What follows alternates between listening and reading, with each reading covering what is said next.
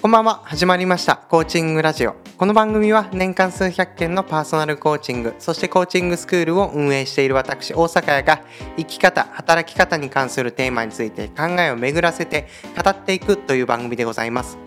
ちょうどですね収録しているのが2022年の4月の1日になります。ですからこうちょうど今年も3ヶ月が終わったタイミングなんですね。ですから私も2022年の1クォーター目の振り返りを今日はやっていました。するとですね、こういろんな気づきがあったんですね。特にあの振り返りをする時のこうトピックとしていろんなまトピックを立てるわけなんですけどその中の一つにこう嫌だったこと嫌だった体験というトピックもあるんですがそれを言語化していったら2022年の過ごし方というのがこう明確になったんですね。ですからこう振り返りをするということは未来の自分への贈り物になるんじゃないかなという、まあ、そんな実感がありました。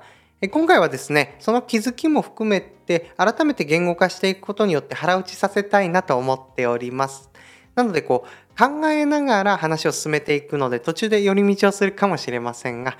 普段ですね、あまり振り返りとかやらないなという人とか、あ、これから振り返りしようと思っているといった人にとってはですね、あの、こんな感じで振り返りをやっていけばいいんだという参考になるかもしれませんので、え、最後までご視聴いただければと思います。このポッドキャストはですね、現在 Apple Podcast、Spotify、YouTube などで配信しております。お好みの方法でご視聴ください。と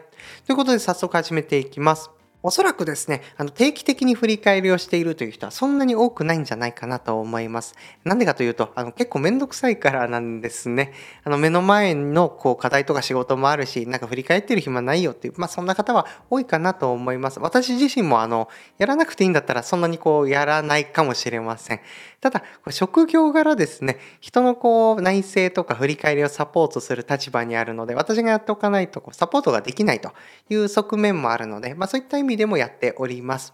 じゃあどのようにこう振り返りをしているかというと、まあ、細かく話すとあのこう膨大な量の情報になっちゃうので、まあ、どんな問いを立てているかをご紹介させていただきます。例えばこんな問いを立てています。今年挑戦したこと、嬉しかったこと、役に立ったこと、え無駄だと感じたこと、ありがたかったこと、そして嫌だった体験、嫌だったことですね。まあ、こういったいろいろな問いを立てて振り返りをしていくんですね。え特に今回扱うような嫌なことというのは目を背けがちなんですね。ただ、ここを理解しておくとですね、あの、充足感のある毎日を過ごすためのヒントが見つかりやすいんですね。例えば一方的に話をしてくる人とか押し付けがましい人はちょっと嫌だなと思った、まあ、そんな体験があったとすると話を聞いてくれる人とか受け止めてくれる人がいいなということになるかと思うんですよね。だとするとそういう人間関係を増やしていけばいいよね自分はよりハッピーに過ごせるよねというところにつながっていきやすいんですね。簡単にまとめるとこう嫌なことを洗い出してそれをひっくり返すと自分の本当に欲しいものが明確になるというそういう話なんですね。好きなことがわからない人でもこう嫌なことがわかるという人嫌なことならわかるという人はあの結構いらっしゃるかと思うんですね、まあ、そういった意味でこう嫌なことっていうのを洗い出しています。そしてあの補足として私の傾向として私はこう人と環境にパフォーマンスを影響されやすい、左右されやすいという、まあ、そういう傾向があるので、今回はですね、人に焦点を当てて話していきたいなと思います。で実際私がどういう気づきがあったのかというとですね、まあ、いろんな気づきがありました。こうどんな人と付き合っていきたいかとか、あるいはどんな人付き合いがこう嫌だったなと思ったかとか、まあ、それをちょっとこれからシェアしていきたいんですが、その前にですね、あの、ハーメルンの笛吹き男の話をさせていただきたいんですね。この話はですね、あのグリム兄弟のドイツ伝説集というものがあるんですが、それに掲載されているものなので、あの子供が読むようなこう童話の一種なんですね。ただですね、この話というのは、ドイツのあのハーメルンという町があるんですが、そこであの1284年の6月26日に本当に起きたとされているその出来事なんですね。実際本当かどうかわからないですし、私自身は、あの、まあ、作り話なんじゃないかなと、個人的には思っています。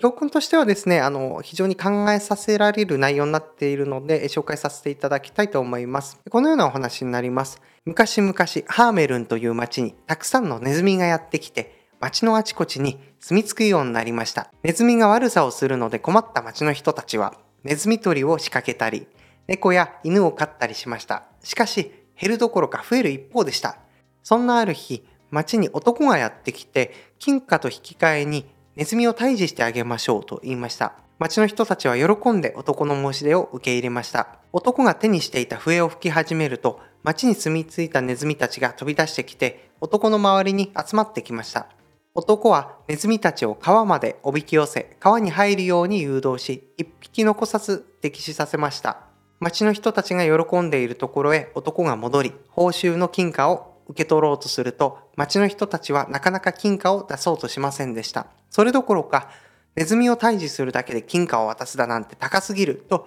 言い出す者まで現れました。町の人たちが約束を破ったことに腹を立てた男はその場から姿を消しました。しばらくすると男が町に戻ってきてまたあの笛を吹き始めました。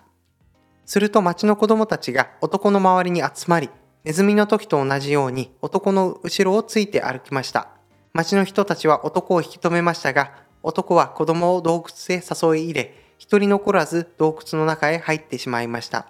洞窟は内側から封印され男も子供たちも二度と戻ってくることはありませんでした。このような話なんですね。まあ、この話の教訓って何でしょう？おそらく約束を守らないと予期せぬ報復が待っていますよという、まあ、そういう教訓があるんじゃないかなというふうに思います。私はですね、別の見方をしているんですね。前提として笛吹き男が子供たちをさらったのだとすると、それは絶対的に許される行為ではないなと思います。それは私の中で確かなことだし、その良し悪しを語るつもりはありません。その上でですね、別の見方をするとですね、この物語を笛吹き男の視点から見てみると、全く別の見え方になるんじゃないかなと思います。こう、村人ではなくてですね。この笛吹き男から見るとネズミを集めるための笛吹きの技術というのは一朝一夕では備わらないと思うんですよね。おそらく何年も何年も練習を積んだはずなんです。確かにこう食べ物とか物資のように目に見えるものではないからこう価値を認識しにくいというのはあると思うんですね。ただこの技術を習得するためにはこうかなりのこう鍛錬を積んだはずなんですね。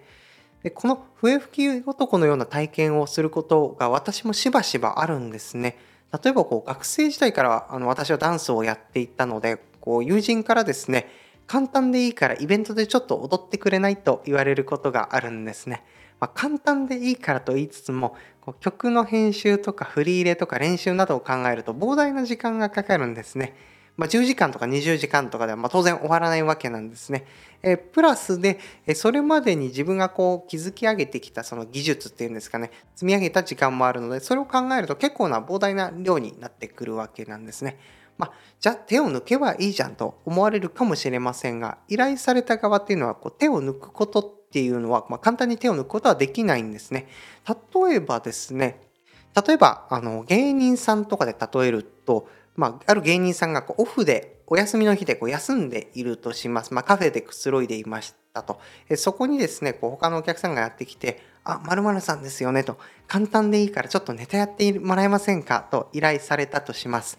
ここでその芸人さんは断るとこう感じ悪いと悪評が立つんじゃないかなと思うし、まあでもこうやりやる気もそんな起きないし、まあ、準備も万端じゃないなという、まあ、こうそういう葛藤が生まれるわけですね。まあ、その中渋々引き受けるとします。で当然万全な準備ができないままやるのであの滑るとかこううまくいかないわけなんですね。すると周囲で見ている人たちからもああの人あんま面白くないなという、まあ、そんな評判が広まってしまう可能性があるんですね。ですからこう結果として軽くやろうが手を抜こうが何だろうが品質がそこで決まってしまうんですね。その人の品質その人のパフォーマンスってこうだよねって、まあ、そういう、えー、イメージが決定づけられてしまうわけなんですね。まあ、そんな話をしていたらですねあるピカソのあの画家画家のピカソのですね話も思い出したのでそれもシェアさせてください。ある日ピカソがこう街を歩いていると手に1枚の紙を持った見知らぬ女性が話しかけてきたそうなんですね。ピカソさん、私はあなたの大ファンなんですと。この紙に一つ絵を描いていただけませんか？このように言われたそうです。でピカソは彼女に微笑んで、たった30秒ほどで、まあ、小さいこう絵を描いたそうなんですね。そしてこう彼女に手渡しながら、えこう言ったそうです。この絵の価格は100万ドルですと言ったそうです。で女性は当然驚くわけですね。いやいや、ピカソさん、だってこの絵を描くのにたった30秒しかかかっていないですよ。するとピカソは笑ってこう言ったそうなんですね。30年と30秒ですよ。まあ、このような話なんですね。あの同じようにこう目には見えないけど努力の積み重ねがあって価値が生み出されている。まあ、そういう話なんですね。だし、その依頼された側は手を抜くわけにはいかないんですよね。まあ、本当適当に描いたら、あ、ピカソの絵って大したことないなと思われる可能性があるわけなんですね。改めてですね、私がこう振り返りをする中で、どんな人付き合いがこう苦手とかこう嫌だったかとか、あるいはこう逆にどんな人間関係を求めているのかといった気づきもシェアさせてもらいます。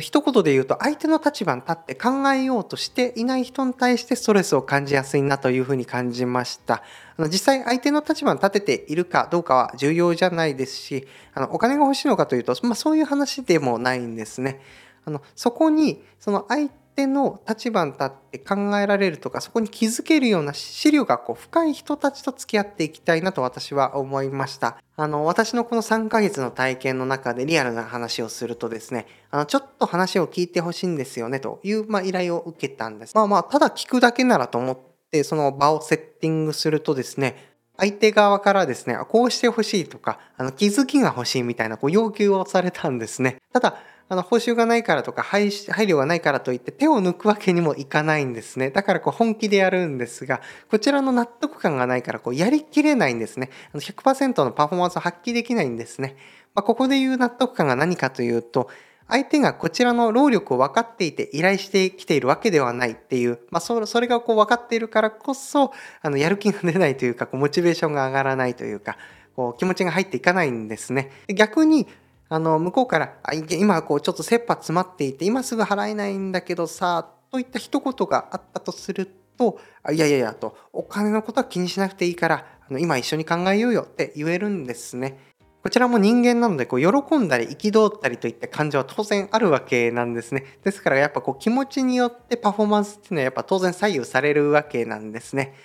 先ほどの芸人さんで例えるとですね、芸人さんも例えば、まあ、このように声をかけられたとしたらあのパフォーマンス上がるんじゃないかっていうふうに思う、まあ、そんな例をちょっと挙げてみたいんですが例えばあの、まあ、お休みの日にこうカフェでいました、まあ、そのとこその場所にですねあすいません、ちょっといいでしょうかと、〇〇さんでしょうか。うちの子、普段は全然笑わないですし、もう引きこもりがちなんです。ただ、あなたのネタを見ると、本当にもう唯一と言っていいほど、笑顔を見せてくれるんです。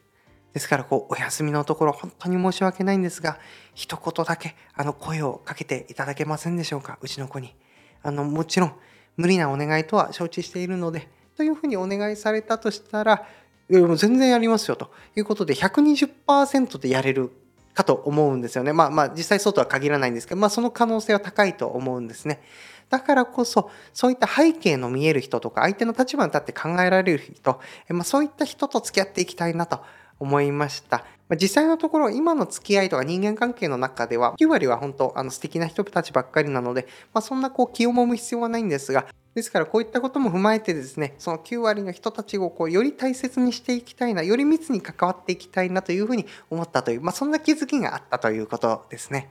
じゃあその1割の人はどうすればいいのかというとですね、その人たちに何かこう、こっちの立場に立ってもらうようなこう促しとか気づきを与える必要は全くないと思うんですね。あの、すでに気づける人たちと付き合えばいいからなんですね。まあ、こう言うとドライに聞こえるかもしれません。ただ、日本の人口が1億2000万人いて、人生が80年だとすると、あの、時間に表すと25億秒なんですね。25億秒に対して人口1億2000万なので、こう20秒に1人ぐらいに会っていかないと全員に会うことはできないんですね。そう考えるとまあ不可能かと思います。なので、どうせ全ての人と会うことができないのなら、全ての人と交流することができないのだとすると、好きな人とだけ付き合えばいいんじゃないかなと私はシンプルに思っていますし、そうしていこうと改めて思いました。まあ、そんな簡単なことじゃないかもしれないんですが、こう選ぶ努力をしていくというのは大事かなというふうに私は思いました。まあ、かっこよくあの言ったんですが、いろいろな人と付き合えるほどそんな器用じゃないというのもあるんですけどね。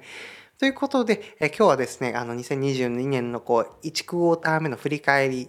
そしてそこでの気づきについて言語化してみました。今回の内容がですね、あ、役に立ったとか、面白かったなと、学びになったなという方はですね、ぜひコメントとかメッセージとかいただけると嬉しいです。今朝とか日中に聞いている方は、良い一日をお過ごしください。今夜寝る前に聞いてくださっている方は、素敵な夜をお過ごしください。ということで最後までご視聴いただきありがとうございました。ではまた。